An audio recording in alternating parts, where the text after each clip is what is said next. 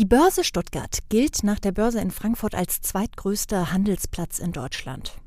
Jedoch hat man dort etwas entwickelt, das man am Main nicht im Portfolio hat. Bereits im Januar 2019 launchte die Börse Stuttgart die Bison-App. Eine App, mit der fünfgängige Kryptowährungen sicher und vor allem sehr einfach gehandelt werden können.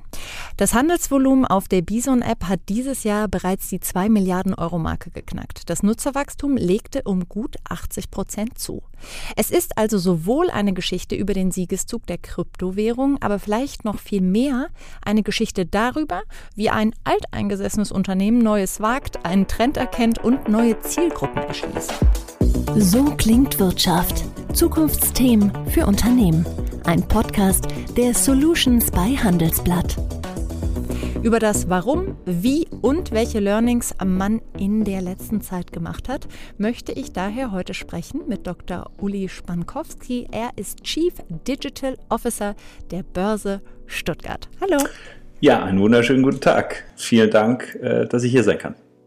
Jetzt äh, zuerst mal die Frage, haben Sie die Bison-App auf Ihrem Handy und wenn ja, einfach nur, um sie sich ab und zu mal anzugucken oder auch wirklich zum Handeln? Ich habe die Bison-App sehr wohl auf meinem Handy, ja. Wir hatten sie ja damals entwickelt und ich war tatsächlich der erste Test-User, das habe ich mir vorbehalten, der diese App nutzen durfte in einer Testversion. Deswegen, seitdem ist die drauf. Ich benutze sie auch aktiv zum Handeln. Jetzt waren die letzten Wochen ja relativ wild, was die Kurse angeht. Darüber müssen wir aber heute gar nicht unbedingt sprechen. Erstmal würde ich ganz gerne wissen, wie kam man bei der Börse Stuttgart überhaupt auf die Idee, hey, wir möchten unseren Nutzern oder künftigen Nutzern anbieten, dass sie Kryptowährungen handeln können und das am besten über eine App. Also wir haben recht früh den Trend erkannt, äh, in die Richtung Kryptowährungen und Blockchain zu gucken. Ähm, dann hatten wir uns 2017 damit befasst, ähm, was ist denn der Grund, warum Kryptowährungen eigentlich so im Massenmarkt gar nicht ankommen. Ja?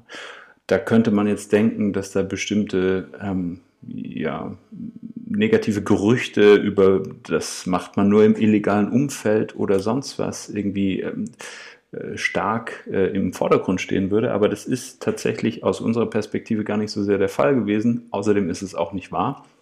Ähm, der Hauptgrund ist einfach, dass Kryptowährungen enorm technisch und kompliziert sind, um den Zugang dorthin zu bekommen.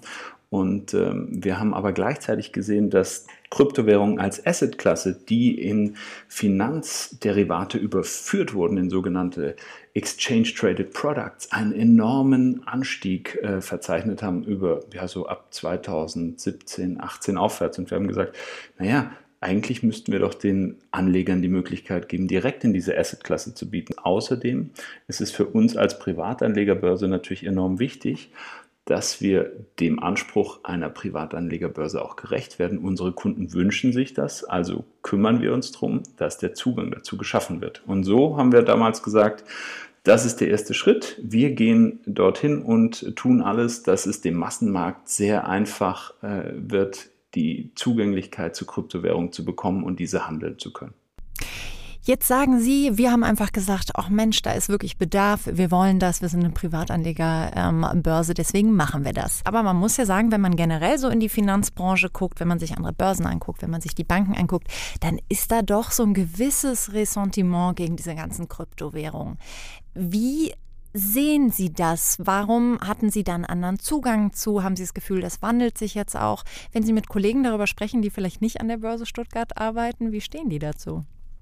Ich glaube, äh, wir waren eine der ersten institutionellen Anbieter, die gesagt haben, nee, der Massenmarkt hat ein großes Interesse und diese negativen Ressentiments, die es hier gibt, denen können wir alle begegnen, indem wir über die Regulierung und über die Regulatorik ein sauberes, transparentes Produktangebot schaffen. Denn die Währung per se ist ja nicht schlecht. Der 50-Euro-Schein, den Sie an der Kasse irgendwo entgegennehmen äh, als Wechselgeld, der ist ja auch nicht schlecht. Sie wissen aber auch nicht, wo der zwei Wochen vorher war. Ja? Da können Sie ja nichts dafür, da kann der Schein auch nichts dafür. Und diese Asset-Klasse und die Systemik, die dahinter steht, die ist hochgradig spannend und interessant und das sieht man ja jetzt auch an den aktuellsten Entwicklungen. Diese Woche hat der Staat El Salvador gesagt, wir führen Bitcoin als Tender hier, als unseren Währungstender ein, weil natürlich in Regionen, äh, wo man keine große Wertstabilität in den Nationalwährungen hat, also viel in Afrika, Südamerika, da hat man natürlich die Problematik, was ist denn was wert? Gold natürlich, aber Bitcoin als digitales Gold kann ich viel einfacher transferieren und ich kann vor allem auch viel einfacher damit bezahlen. So, und das hat sich über die letzten ja, drei Jahre signifikant geändert. Die Abneigung am Anfang, als wir angefangen haben, Kryptos gegenüber aus dem regulierten Finanzdienstleistungsumfeld, die war tatsächlich hoch. Mittlerweile ist es so, dass fast alle großen Institute sich überlegen, Kryptowährungen für ihre Kunden institutioneller Art oder ihren Retail-Kunden Kryptowährungen anzubieten. Ganz einfach aus dem Grund, weil sie nachgefragt werden. Der Markt möchte diese Assetklasse haben und handeln. Sie haben gerade so ein bisschen dieses Problem der Zwielichtigkeit angesprochen, dass man denkt, ah, was ist, was steckt dahinter und überhaupt. Ist das auch der Grund, warum Sie gesagt haben, wir konzentrieren uns in der Bison-App auf fünf Coins, auf fünf Kryptowährungen, die man handeln kann? Und warum gerade diese fünf? Ja, das hat äh, tatsächlich mit der Zwielichtigkeit weniger zu tun als mit der technischen äh, Machbarkeit und der technischen Sicherheit, die diese Protokolle für uns, sag ich mal, notwendig machen. Denn als Gruppe Börse Stuttgart äh, stehen wir dafür, dass wir dieses Angebot, ähm, den einfachen Zugang zu Kryptowährungen auch in der Verwahrseite abbilden. Und die Verwahrung ist technisch ähm, als auch aus der Sicherheitsperspektive rausgesehen der komplizierteste Teil. Ne? Und ähm, da ist es eben so, wir haben jetzt mal mit diesen fünf Kryptowährungen angefangen, weil die Protokolle schon recht lang äh, bestehen. Die Blockchains, die dahinter liegenden, sind schon sehr lange stark am Markt und ähm, wir müssen auf der technischen Seite sicherstellen können, dass wir wirklich die treuhänderische Verwahrung auch sicher für diese Assetklassen hinbekommen. Gleichzeitig ähm, spielen da aber auch noch andere Faktoren eine Rolle, wie beispielsweise, wer steht überhaupt hinter diesen Projekten. Ähm, da werden alle neuen Coins, die wir uns anschauen, die wir auch künftig listen werden, natürlich äh, evaluiert ist da irgendjemand damit in Verbindung zu bringen, mit dem wir nichts zu tun haben wollen als regulierte Finanzdienstleister? Sind es tatsächlich auch Kryptowährungen, also Kryptowerte im, im, im Sinne des äh, ja, ähm, KWG, also regulatorisch spielt es dann wieder eine Rolle und auch steuerlich gesehen äh, müssen wir uns anschauen, sind das tatsächlich Kryptowährungen oder ist das irgendwas anderes, wo wir vielleicht dann irgendwie eine Mehrwertsteuer mit draufpacken müssten, was ja gar keinen Sinn macht. Ja. Es wird immer solche Währungen geben, die mal ganz kurz hochgehypt werden, aber das sind für uns insofern ähm, schwierige Projekte, denn die können genauso gut äh, von heute auf morgen auch wieder komplett äh, weg sein, wenn ein Elon Musk nichts mehr darüber sagt. Augen auf bei der Kryptowahl. Also macht Sie das manchmal nervös, dass diese Volatilität, dass so Dinge wie, dass Elon Musk mal eine Sache sagt und dann geht's hoch und dann geht's runter, dass das irgendwie abfärbt ähm, auf, die, auf die App, dass man irgendwie sagt, ach ja, guck mal, da war jetzt wieder hier minus 30 Prozent quasi innerhalb von zwei Tagen und dass man in so einem Licht erscheint, weil man sich in dem Umfeld sozusagen bewegt, was irgendwie merkwürdig ist? Also ich glaube, Kryptowährungen haben für jegliche Anwendergruppe einen sehr spannenden Touch. Ist man ein Fan dieser hohen Volatilität, weil man sie für sich und seine sag ich mal, Handelsgeschicke nutzen möchte, sind die Kryptowährungen spannend. Aber wenn wir uns mal den Trend der Wertentwicklung anschauen, ja, angefangen von Bitcoin 2009 bis jetzt, es ist natürlich so, dass es immer hoch und runter ging in der kurzen Frist. Der langfristige Trend ist aber ansteigend und von daher ist natürlich auch, wenn man jetzt sagt, einen gewissen Teil äh, zur Portfoliodiversifikation äh, lege ich in Kryptowährungen an. Und äh, das sollte natürlich jetzt irgendwie idealerweise nicht 80 Prozent vom Portfolio sein, sondern eher im einstelligen, vielleicht auch im niedrigen einstelligen Bereich. Dann hat man dadurch einen Vorteil, denn diese Kryptowährungen sind eben komplett unkorreliert äh, mit anderen Assetklassen. Und ich glaube gar nicht, dass unsere App dadurch in ein schlechtes Licht gerückt wird, äh, sondern ganz im Gegenteil, dass viele die Möglichkeit nutzen, über die Bison-App äh, wirklich zu sagen, ich kann mein Gesamtportfolio, das vielleicht auch noch anders verteilt ist. Ich bin nicht nur bei der einen Bank, sondern ich bin bei verschiedenen Anbietern und bei der Börse Stuttgart, bei der Bison-App. Ähm, da kann ich mich jetzt ähm, äh, entsprechend im Portfolio auch anders aufstellen. Also auch hier langfristig denken. Jetzt gucken wir nochmal zurück. Sie haben also gesagt, okay, wir machen diese App, wir machen es mit diesen fünf Coins und dann wurde die äh, gebaut. Waren das, war das ein Team innerhalb äh, der Börse Stuttgart? Haben Sie sich extern Unterstützung geholt für das Projekt?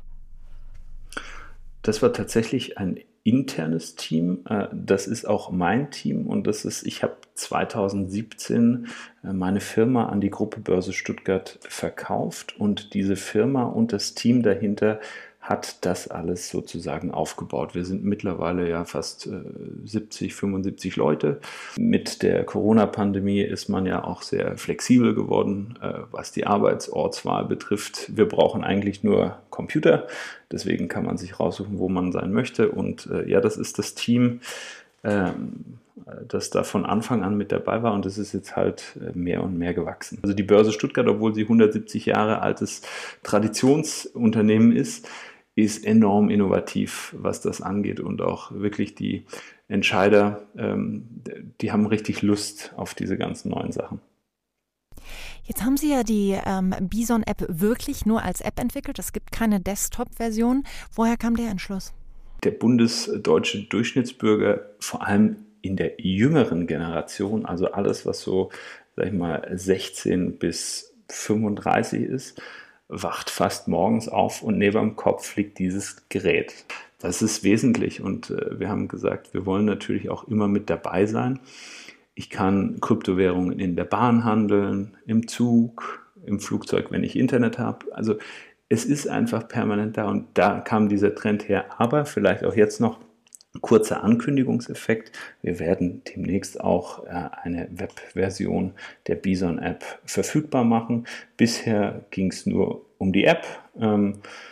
Das wird sich jetzt in den nächsten Monaten äh, dann noch ähm, erweitern. Ja, also wäre das App First, Desktop Second. Ist das auch generell so ein Learning aus den letzten Jahren? Inzwischen sind es ja schon ähm, zwei Jahre, wo Sie sagen würden, das ist sowas, was Sie auch für künftige Projekte immer so denken würden? Oder was waren generell Dinge, die Sie jetzt aus diesem Prozess mitgenommen haben? Ich glaube, man muss sehr stark differenzieren, um was für ein Produkt und was für ein Thema das geht. Aber dieses Mobile First ist bei ganz vielen äh, Service-Dienstleistungen, vor allem der elektronischen Art, natürlich äh, gang und gäbe. Ja. Alles, was wir tun, ist vom Kunden ausgedacht. Was möchte der Kunde haben? Und das, das geht auch in die Richtung äh, Trading. Ja. Also wir bieten ja, wir waren ja eines der ersten Finanzdienstleistungsinstitute, die diesen Kryptohandel 24 Stunden an sieben Tage der Woche, 365 Tage im Jahr anbieten. Das ist für die klassische Finanzindustrie ein Unding. Und äh, ich hatte auch am Anfang, als ich das den Leuten erklärt habe, Leute, wir müssen immer da sein für den Kunden. Und immer da sein heißt, so gut es geht 365 Tage im Jahr, 24 Stunden an sieben Tagen. Das müssen wir erreichen. Äh, und, und das schaffe ich natürlich über dieses Mobile äh, First. Aber ich glaube auch, es gibt Bereiche, wo man nicht unbedingt alles mobil machen muss. Das ist äh, meistens, wenn es komplexere Sachverhalte sind, die dann einfach auf diesen, was weiß ich, 7 auf 15 Zentimeter nicht wirklich darstellbar sind. Und deswegen ist der nächste wichtige Teil die User Experience die Dinge, die wir auf dem Mobiltelefon nutzen, müssen so einfach wie möglich handhabbar sein. Und so ist ja auch die Bison-App aufgebaut. Es geht im Kern immer darum, so einfach wie möglich dem Kunde ein positives Erfolgserlebnis mitzugeben. Also wir suchen ja immer so ein bisschen nach übergreifenden äh, Trends. Wir gucken immer so, was verbindet denn wirklich so Unternehmen, egal was sie anbieten, über die Grenzen hinweg. Und ich höre also raus, den Kunden zuerst denken und dann die User, Usability ähm, immer ganz im Zentrum der Entwicklung zu haben. Das hat bei der Bison-App geklappt. Ich habe ganz am Anfang der Moderation ein paar Zahlen genannt. Rückblickend, haben Sie mit dem Erfolg so gerechnet in dem Ausmaß? Das haben wir nicht und vielleicht nochmal Bezug nehmend auf die äh, Zahlen in Ihrer Anmoderation. Das sind tatsächlich die äh, Werte gewesen von April. Wir haben unser Handelsvolumen fast nochmal verdoppelt. Wir sind jetzt bei über 3,5 Milliarden. Also innerhalb von einem Monat kam nochmal eine Milliarde dazu. Und das ist eine äh, ne, ne super Frage. Nein, mit dieser Entwicklung haben wir tatsächlich nicht gerechnet und mit dieser Entwicklung müssen wir natürlich auch umgehen. Das heißt, unser Team, unsere ganzen Services, alles, was wir gerade haben, müssen wir viel stärker als gedacht hochskalieren. Und das, das ist eine wunderschöne, aber auch natürlich enorm anstrengende Herausforderung, die ich mir so auch nicht vorgestellt habe. Also dieses Hochskalieren ist tatsächlich, auch wenn ich jetzt schon allein an die Menge an Menschen und neuen Kollegen denke, die wir einstellen müssen, das freut mich, aber es ist auch sehr anstrengend, ja. Da wäre dann nämlich noch Punkt 3, den ich auch über alle Branchen hinweg immer höre, das Thema Skalierbarkeit. Ich gratuliere auf jeden Fall zu diesem super spannenden ähm, Projekt und höre, da steht ja noch einiges in den Startlöchern. Vielen, vielen lieben Dank für Ihre Zeit und Ihnen, liebe Zuhörer, fürs Zuhören. So klingt Wirtschaft, der Business Talk der Solutions bei Handelsblatt. Jede Woche überall, wo es Podcasts gibt. Abonnieren Sie.